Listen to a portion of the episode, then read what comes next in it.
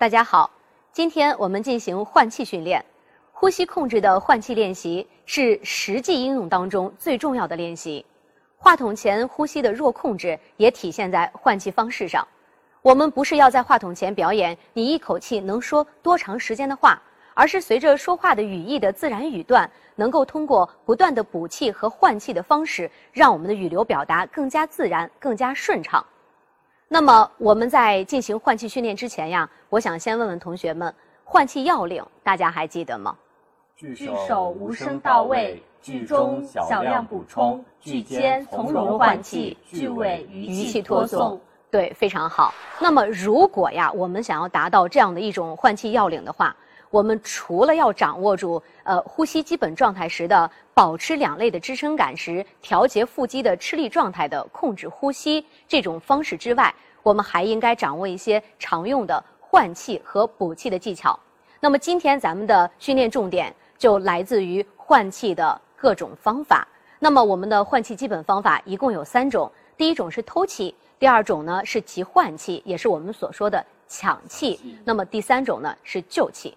接下来，我们首先来看看第一种偷气。偷气呢，是以极隐蔽的方式，不为人觉察的迅速进气，也是我们播音的时候经常用到的补气方式。在实际掌握的过程当中，只要我们的呼吸道保持通畅，偷气啊，只是腹肌在一瞬间的松弛的动作。偷气呀，我们经常用于句子当中的小量补气和紧凑的句子换气当中。关于偷气的这个例句是北京人民广播电台各位听众，现在播送北京市气象台今天晚上六点钟发布的北京地区的天气预报。你看，在我刚才完全忽略掉这个气息的运用的时候，我在很多地方有不规整的停顿。是。但实际上啊，我给大家这个例句里头也看到了，我们有双数线，有单数线的部分。下面我们自己先试播一句啊，试播之后。请你告诉我，你认为啊，如果是偷气的状态的话，是应该在双数线的部分偷气，还是应该在单数线的地方偷气？我们说过了，偷气是在句子当中啊，为了我们的播音的需要，能够使腹肌一瞬间的放松，快速进气，别人是不容易被觉察到的，所以它叫什么呀？所以它叫偷气，是不是？试一下，试完之后告诉我你的体会，哈。北京人民广播电台，各位听众，现在播送北京市气象台今天晚上六点钟发布的北京地区的天气预报。好，那么有体会吗？就大家觉得是应该在双数线的部分进行透气处理，还是在单数线的部分进行透气处理？双数线。你觉得是双数线？是单数。你觉得是单数线？好，我们听听看，好吧？来，呃，陈志磊同学，你先在这个双数线的部分进行。呃，偷气的训练，我听听看。北京人民广播电台，各位听众，现在播送北京市。重来一次。知道为什么要重来一次吗？我现在不让你重来了，因为你的答案是错误的。因为即便你再重新来一次的话，因为我们使用的方式不当，你依然还会在长句子当中，因为换气方法使用不当而造成口误停顿下来。那么接下来我们听听乌莹同学。在单数线的部分进行偷气的处理，会不会有一些好处？来，北京人民广播电台各位听众，现在播送北京市气象台今天晚上六点钟发布的北京地区的天气预报。你看，顺当很多，而且你会发现，因为我们用了偷气，虽然别人不易觉察，可是因为我们快速的进气，因此让一个长句子，呃，播读的很规整。是不是不紊乱？那么陈志磊同学，你也按照这个单数线作为偷气的方式再试播一下，你看看你内在的这个对于呃呼吸控制的体会是什么样子的？来，北京人民广播电台各位听众，现在播送北京市气象台今天晚上六点钟发布的北京地区的天气预报。对这一遍呢，虽然在这个今天晚上六点钟发布的。北京地区的天气预报这个部分还是有点慢了，是吧？但是作为这个偷气的处理上来讲，我现在跟大家说，为什么必须在单数线的部分去停顿？我们来看看语义关系。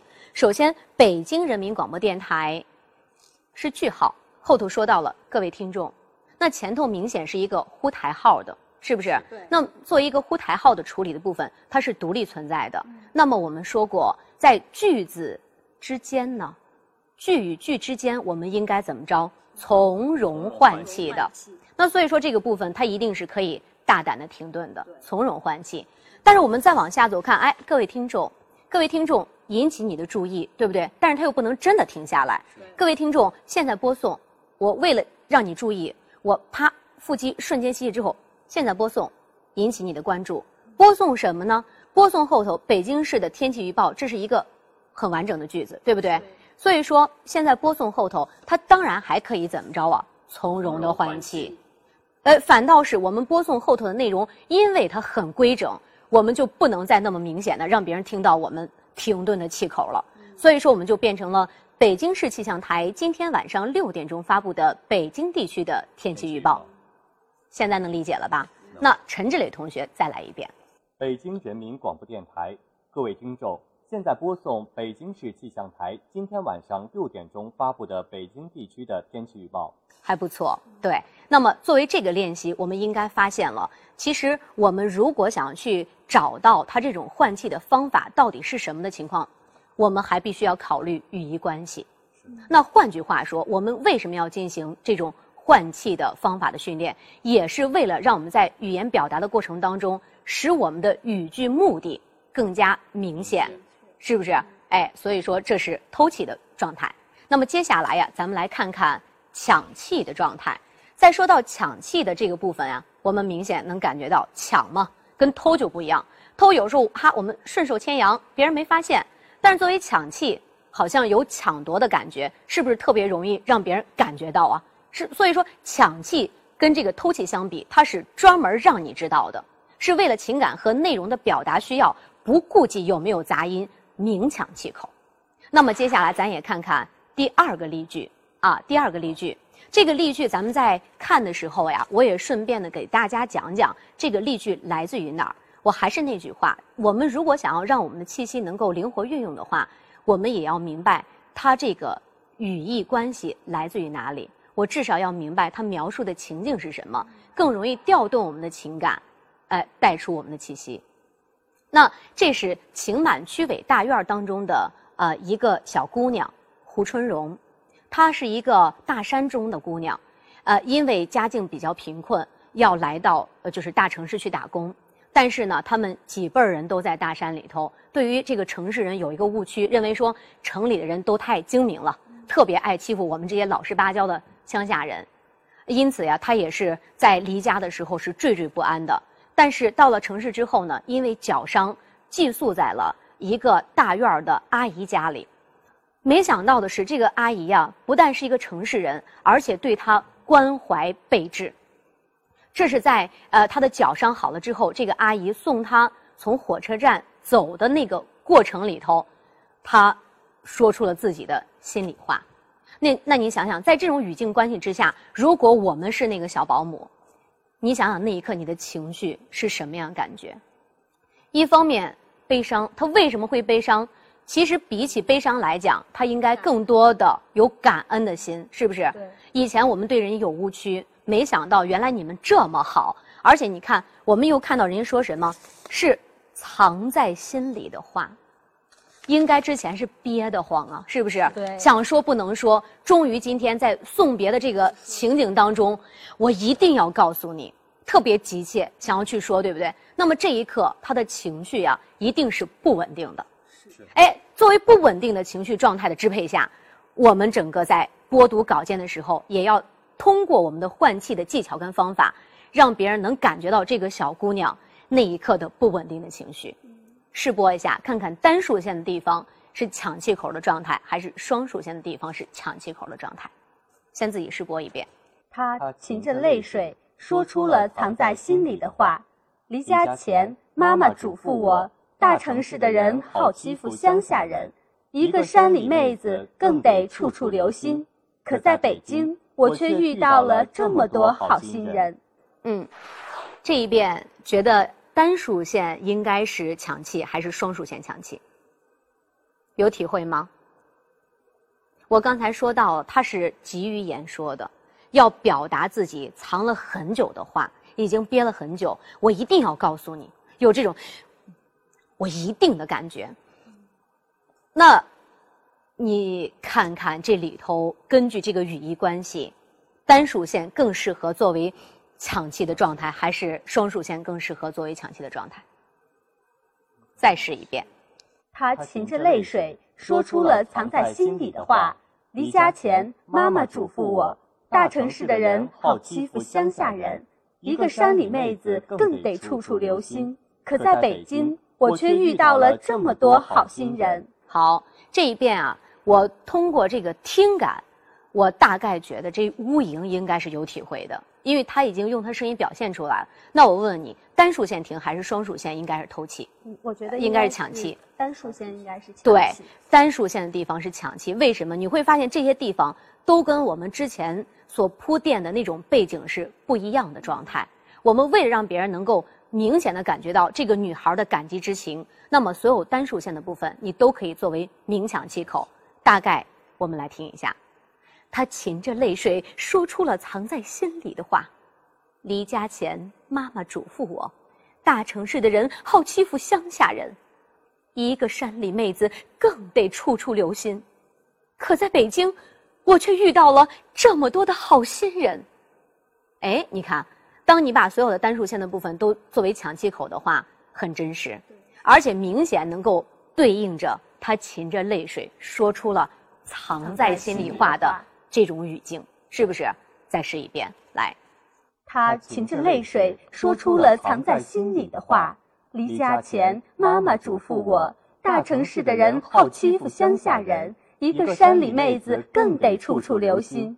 可在北京，我却遇到了这么多好心人。对，这一遍就很好，两个人整体的语速也很规整，那就说明我们在做这个换气的处理的方式上。是比较相似，是稳定的。因此说，一个呃长度一致的句子，通过你们两个的表现做的也是整个语速是相近的，是统一的。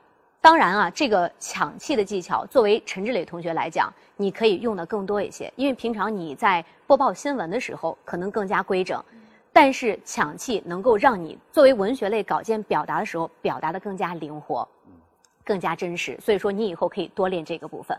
好吗？好，那么这是我们的抢气。最后啊，我们来看看救气。作为救气啊，是我们在听感上有停顿，但实际上不进气，怎么办呢？运用我们体内的余气予以补贴。在这个时候，我们的感受往往是腹肌有往外推的感觉，就是在我们进行救气这个换气技巧处理的时候，腹肌有往外推的感觉，实际上也是我们所说到的声断。气不断的状态，对。那么接下来咱们来看看例句三，还是说这个小保姆呢？哎，她名叫胡春荣，是四川省东部山区来京服务的小保姆，年仅十八岁，是不是？那在这当中，我们来看看双数线跟单数线的部分，应该比较明显了。呃，双属线的部分一定是从容换气的，而单属线的部分应该是一种救气的状态，是不是？因为如果说我们把它当成抢气的话，也就太奇怪了。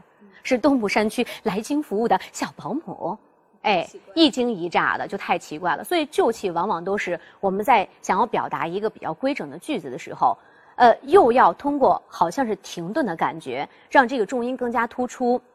但是呢，又不能让这个声音真的就停下来。那么我们经常用什么呀？救气的方式，声断气不断来处理长句子，让它有连接感，是吧？那其实从这儿大家也会发现呀，因为救气的技巧，我们发现了一个我们播音当中的标点符号的处理的问题。虽然你看我们这个文字当中的标点符号是他名叫胡春荣，后头是逗号，什么什么的小保姆，逗号，但是。从我们播音表达的这个换气技巧上来讲，可能以前我们有的逗号就不要了，反倒在没有标点符号的地方，我们选择了停顿，那么就更能够交代清楚这个人物的特点，是不是？我们也播一遍，来，他名叫胡春荣，走，他名叫胡春荣，是四川省东部山区，没关系，重新开始。他名叫胡春荣，是四川省东部山区来京服务的小保姆，年仅十八岁。哎，对，多好啊！非常棒。所以说，我们要谨记这些呃换气的技巧，要灵活的运用在我们的稿件当中去。好，其实，在艺术语言表达的过程当中，补气和换气都是利用为表情达意服务的停顿而进行的。因此，在进行补气技能的训练时，也应该从调动情感入手，以情动来带动补气动作的进行。说到人的情感呀，它不外乎是喜、怒、忧、思、悲、恐、惊这七种，而七情啊，它其实呀也是随着气息的变化有其基本规律的。那么接下来咱们来看看这个气息是如何随着七情的变化而变化的。好，我们首先来看第一种，当人们心情欢悦的时候，多半是提气的状态；当人们气愤恼怒的时候，多半是憋气的状态。当人们悲伤的时候，多半是唉长呼气的状态；当我们惊慌恐惧的时候，多半是倒吸一口气的状态；当人们思虑或思念的时候，多半是托起的状态。我希望同学们能够根据这样的一个气息跟情感挂钩的规律，造些句子，我们来听听看，让大家因为调动出了真情实感，去感受气息的丰富的变化的过程。那么，我们首先来看第一种啊，当人们心情欢悦的时候，我们多半是什么状态呀？提气的状态。比如说九月的山城重庆，是不是？你今天真好，你今天真漂亮。哎，比如说妈妈，我真爱你，是不是？是。哎，这就是一种感觉。那么这个我帮大家造出来了。接下来难度有所增加，呃，咱们同学来哈。那么第二种，我们来看看，我们很气愤。很恼怒的时候，男生做一个，想一个台词儿啊！你看，气愤恼怒的时候，多半是憋气的状态，做一个。你怎么这么烦人？够吗？不够。对，还要再气愤恼怒一些，憋气的状态。你怎么这么烦人？哎，好一点儿，能听出力度了，但是不够。那我们试试看，女生会不会在生气的时候、发怒的时候，哎？更加这个有有力度一些，你来做一个。谁让你动我的东西？不错，你看他整个这个，谁让你动我的东西？这种提，看是不是憋气的状态？这种感觉啊，一定要做到这个部分。下来之后再去练，好吗？那么第三种，当人们悲伤的时候，多半是长呼气的状态，这个也很容易。唉，又没考好。是不是？哎呦，特别难过，我又没考好。那这个也不让大家举例子了。那么接下来，惊慌恐惧的时候，嗯，倒吸一口气的状态，做一个。我给大家一个台词，一句话，谁？自己设置一个语境，给我做一个很恐惧的感觉。谁？谁在外面？还不错，都会自己加词儿了。好，来，陈志磊。谁？是谁？甲。一定要用气，谁？哎，当你害怕的时候，你还能这么淡定的说谁？谁在外面吗？是不是？你得真实一些，谁？是真的害怕。再做一次。谁？谁在那儿？对，这回就比较好，对不对？哎，倒吸一口气的状态。那么我们来看看最后一个，当我们思虑或者是思念的时候，我们经常用什么样？托起的状态，托起的状态，哎，这叫托，对不对？那我们的气吸满一口气，托往上托起的感觉，这个东西要是我的，那该多好啊！是不是？就是这种状态啊。那么这个呃，我把这个情感啊，呃，这种变化的过程，随着气息变化的这种规律，告诉大家，在课下我们要多造句子来体会当中。气息给我们带来的指导和支撑的作用，啊，多加练习。对于换气的这个问题，很多初学者会机械的理解为停顿的时间相同，补气的量相同，而且好像都要补到一定的量才合适。其实不然，换气不是简单的机械的气的补充，而是要和我们的心理状态的转换相一致。播音员是从情感的转换变化当中获得气力的变化，无论是偷气、抢气还是救气。哪种补气方式都与心理状态的变化是密切相随的，因此我们在练习换气技巧的时候，应该首先考虑到情感的真实性。好的，本次训练课结束，谢谢大家。